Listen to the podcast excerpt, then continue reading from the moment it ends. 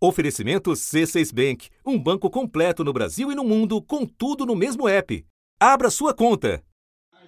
Petroleiro e petroleira, trabalhadores desse Brasil.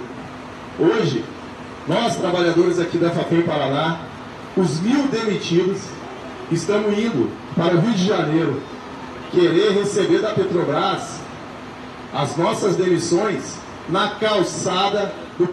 Eles estão acampados na porta da fábrica de fertilizantes nitrogenados, a Fafem, no Paraná. A Petrobras começa a demitir hoje os funcionários da fábrica de fertilizantes em Araucária. A estatal anunciou o fechamento da fábrica em janeiro. Por causa dessas demissões, os petroleiros estão em greve em todo o país. Ah, estamos na luta e defender a, a Fafem é defender a Petrobras. O protesto virou paralisação. A greve entra em sua terceira semana com efetivos reduzidos em quase 70 unidades da estatal, segundo a Federação Única dos Petroleiros. O presidente da Petrobras, Roberto Castelo Branco, diz que não há risco de desabastecimento. É, até agora não houve nenhum impacto na produção, nenhum barril de petróleo deixou de ser produzido, porque nós temos equipes de contingência, muitas delas feitas por voluntários, conforme já foi é, classificado pelo Tribunal Superior do Trabalho, trata-se de uma greve com motivação política, porque não existem motivações no campo real.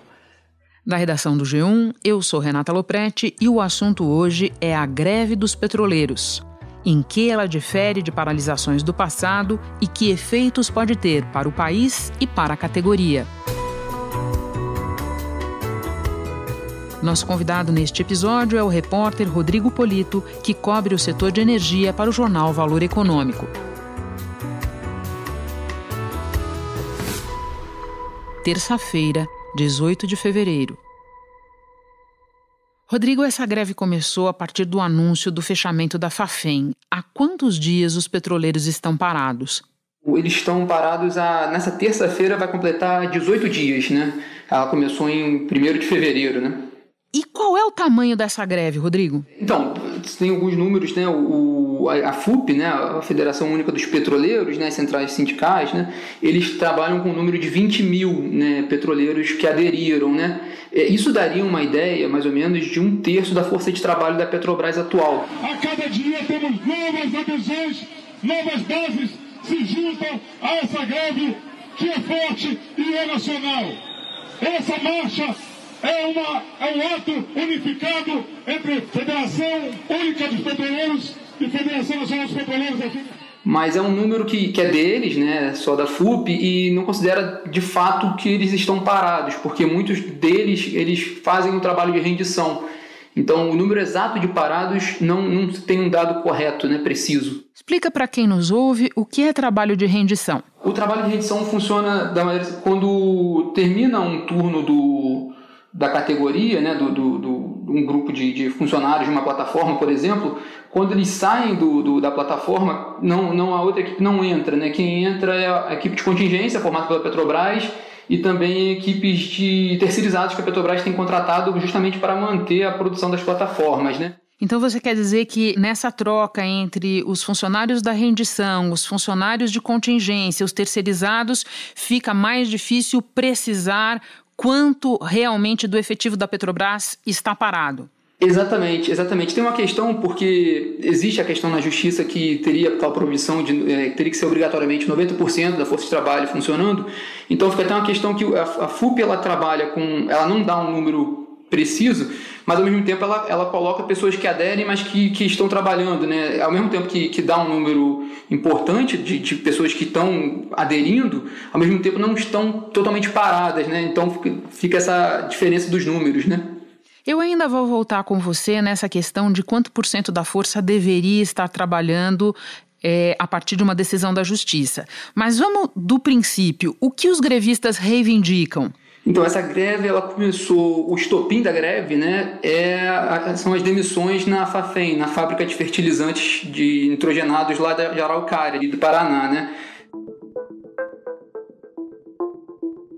Foi uma decisão da Petrobras de interromper, a, de hibernar né, a, a unidade, porque ela, não, ela já não estava dando o retorno que a Petrobras queria, financeiro.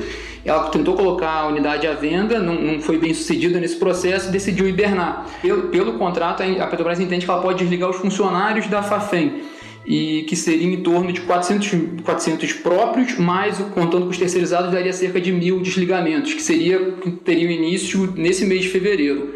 Isso, isso deixou a categoria né, dos petroleiros muito, muito incomodada, né? E foi o, ela já estava um pouco incomodada com a questão das privatizações, com a venda dos ativos, e esse, esse desligamento foi o estopim para a greve, né? Que ganhou uma proporção maior na, na agenda da, da, da, categoria, justamente que ela está se colocando contra a venda de ativos da Petrobras.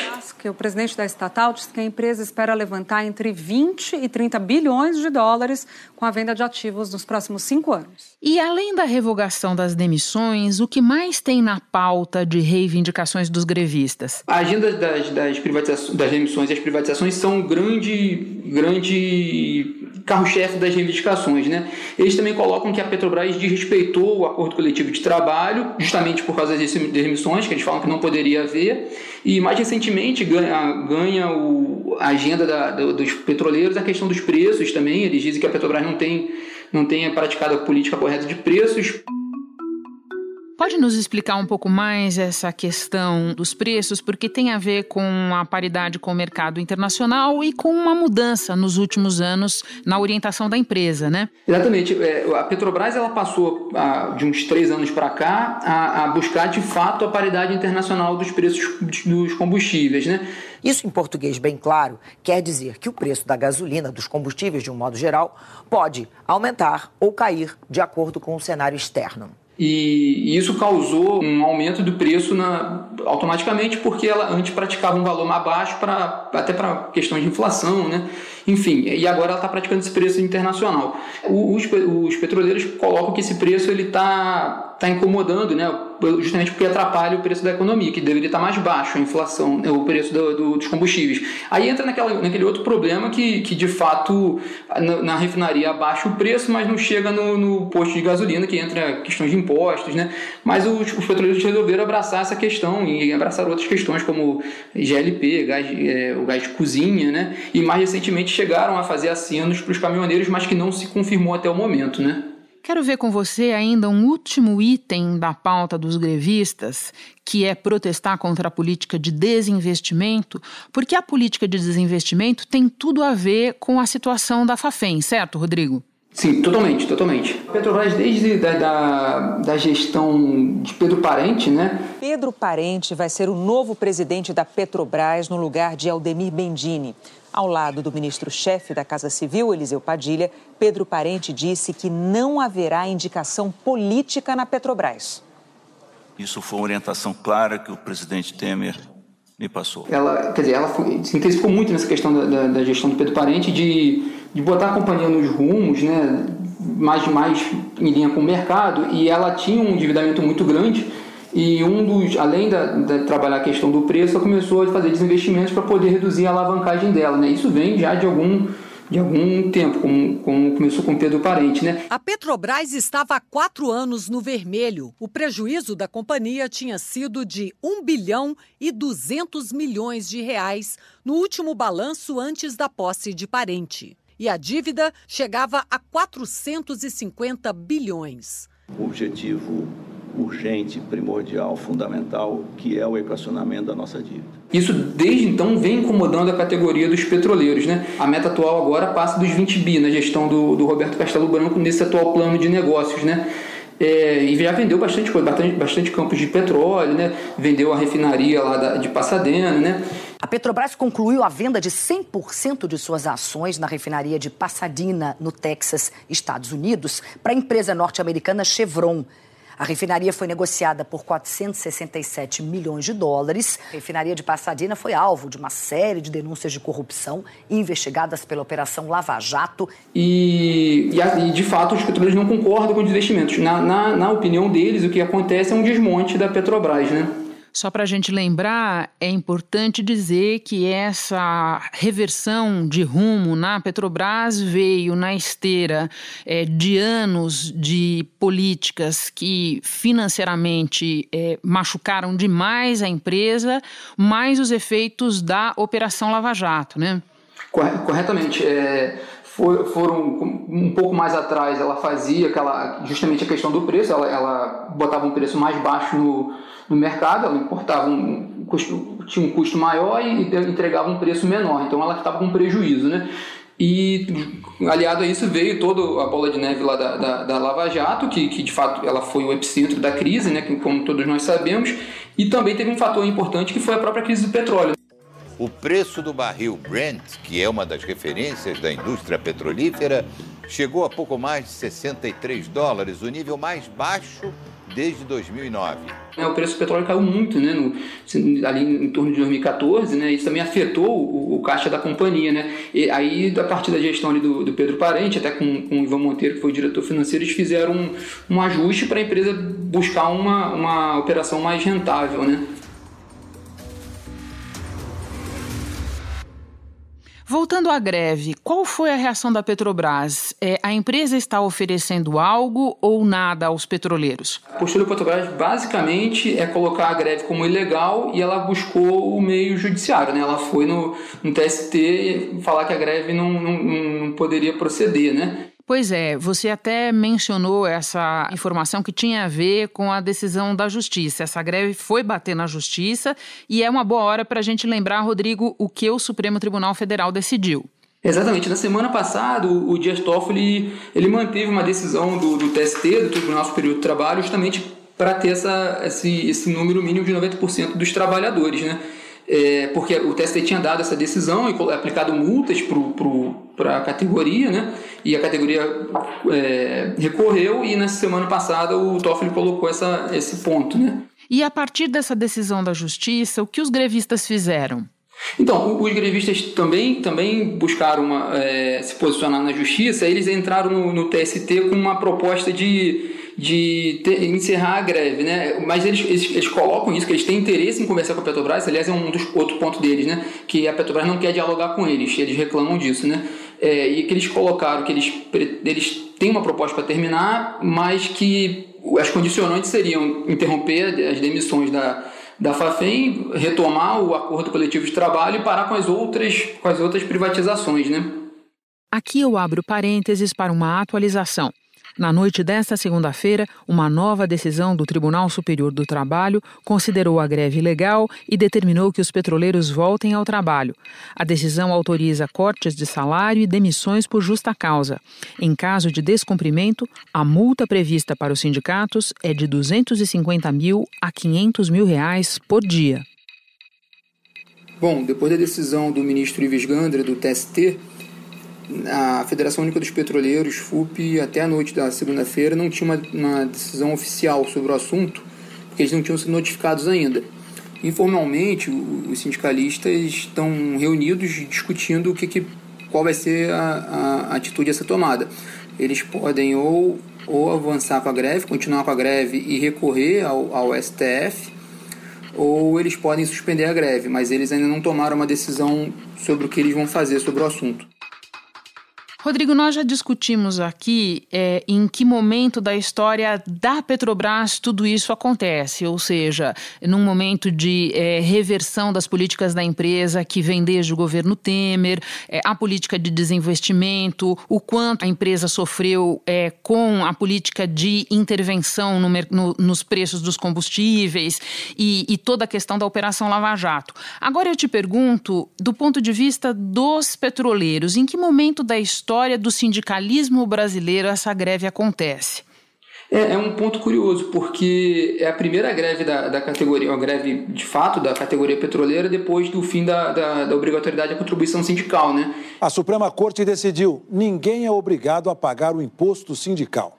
A contribuição passou a ser opcional quando a reforma trabalhista entrou em vigor. A, a greve ela começou muito desacreditada pelo mercado. Né? O, o mercado não, não, não, não acreditou que ela poderia evoluir e ganhar muita proporção. Né? É, embora hoje assim, ainda não há nenhum resultado de prejuízos né, ou, ou, de desabastecimento, a gente já houve no mercado um certo receio, uma preocupação com a continuidade dessa greve do que pode acontecer. Né? Vou voltar a falar com você sobre efeitos agora, mas antes um pouquinho mais é, de passado. O que é a categoria dos petroleiros hoje comparado ao que ela já foi? Ela, ela já foi mais, mais expressiva na década de 90 também, na, na, também na década de 2000, durante o governo Lula, ela, foi mais, ela tinha mais, mais força, né? É, ela se reduziu também porque houve desligamentos na Petrobras, houve programas de demissão, então ela perdeu um pouco da do poderio que ela tinha no passado. Né? O plano de demissão voluntária pretende cortar 12 mil funcionários, o que significa 21% da força de trabalho da empresa. E também a questão da contribuição de sindical. Né? Ela, ela tem uma força ainda, ela, a FUP ela, ela tem 13 sindicatos de petroleiros ligados a ela, existe a outra, a Federação Nacional dos Petroleiros, que também tem uma, uma relevância, né? É, e eles têm a ligação, um relacionamento com a CUT, mas é de fato uma greve diferente, justamente que ela, ela tem um poderio menor, né, a categoria do que tinha no passado, né. Por falar no passado, Rodrigo, em 1995, no início é, do governo Fernando Henrique, os petroleiros fizeram uma greve de 32 dias, que é a maior greve é, de que se tem registro na categoria no Brasil. O Ministério de Minas e Energia calcula que a situação do abastecimento em todo o país deve se normalizar dentro de quatro dias. O ministro disse também que a Petrobras teve um prejuízo de quase 13 milhões de reais por dia por causa da greve, sem contar os cerca de 800 milhões de reais reais gastos com importações de combustíveis. Pode relembrar um pouco que greve foi essa e o que aconteceu com eles depois disso? Sim, na greve de 95, ela, realmente ela, ela é historicamente muito, muito conhecida, talvez a maior greve da categoria na, na Petrobras ela foi de fato o maior período que se tem conhecimento de, de greve na, na companhia. Ela foi contra, justamente contra a agenda do, do, na época neoliberal do Fernando Henrique, né? A nota diz também que a categoria se transformou na vanguarda da luta contra a política neoliberal do governo e pela defesa do monopólio estatal do petróleo. Eles eh, tomaram, tomaram ativos da, da companhia, ficaram, se instalaram na refinaria de Cubatão, que foi muito emblemática na época e na ocasião eles teve multa, a TST aplicou multas e houve demissões também, desligamentos de funcionários, né? Que acabou depois na, é, se revertendo. Alguns anos depois, é, esses, esses, funcionários voltaram aos quadros da Petrobras e houve uma, uma anistia das multas, né? E lembra também pra gente da greve de 2015, que se não me engano foi a última antes dessa, que não foi tão longa, mas foi longa também, durou 27 dias. Fala um pouco dessa greve que aconteceu no governo Dilma. Foi exatamente dentro do governo Dilma. Segundo o Sindicato dos Petroleiros, 800 trabalhadores aderiram à paralisação. Eles entraram em greve contra o que chamam de desmonte da estatal. Segundo os trabalhadores, a venda de ativos da empresa e o corte de investimentos comprometem a geração de 20 mil empregos. Foi uma foi a talvez a segunda maior greve depois dessa de 1995 e essa teve uma, uma uma, um dado interessante que ela de fato ela, ela afetou a produção da Petrobras, né? É, a produção da Petrobras caiu cerca de 5% devido à greve, que era um número importante, teve um prejuízo da ordem de 300 milhões de, de reais, é, foi de fato durante o governo Dilma, mas já, já havia uma certa, uma certa, um, certo posicionamento de desinvestimentos da companhia, que já estava uma situação muito deteriorada, vindo da questão da Lava Jato e da crise do petróleo, né? Muito bem. Você começou a falar dos efeitos dessa greve, eu queria que agora a gente retomasse e detalhasse. Já tem uma estimativa de prejuízo, de consequências práticas dela? É, não, assim, o, a Petrobras, os números oficiais, a Petrobras não, não tem ainda, nenhum, ela não tem nenhum, não, não divulgou nenhum número de prejuízo de fato, né? É, e não há nenhum sinal ainda de corte de produção, nem corte na, nas refinarias, né? O que o sindicato alega, né? Que a Petrobras tem, tem contratado aposentados e outros e tem empresas terceirizadas para trabalharem em forma emergencial durante essa, esse período de greve, né? E que, ela, que, que, um, que elas são pagas com um custo, elas têm um custo maior do que o, o custo do pessoal da Petrobras. Né? No caso da FUP, ela, ela coloca alguns sindicalistas colocam que, por exemplo, os aposentados estão sendo chamados, estão recebendo ofertas até de 3 mil reais por dia, né? A Petrobras não confirma nenhum dos números, né? E por fim, Rodrigo, existe risco de desabastecimento? O que a Petrobras e os petroleiros dizem sobre isso? A Petrobras, ela diz que não há risco, que ela tem monitorado a situação de todas as suas unidades e que não há risco de desabastecimento, né? por outro lado, os, funcionários, os sindicatos colocam que há de fato risco, justamente porque existe um, número menor de pessoas trabalhando. Eles também colocam que há pessoas que não estão preparadas trabalhando nessas unidades e que há de fato o risco de desabastecimento. Né? No meio dos dois, a ANP ela se posicionou na semana passada, o diretor-geral da ANP, o Décio Odoni, ele enviou um ofício para o TST manifestando uma preocupação do, do, que isso, do que essa greve, a continuidade dessa greve pode acarretar para o abastecimento do país. O Décio Odoni fala que não, hoje ele não vê o risco de desabastecimento, mas por dever de ofício ele tinha que avisar o TST, porque é uma das funções da agência garantir o, o suprimento, né, e que ele vê no longo prazo esse, esse risco, né. Rodrigo, muito obrigada pelas tuas informações. Bom trabalho para você. Obrigado, Renato. Eu fico por aqui. Até o próximo assunto.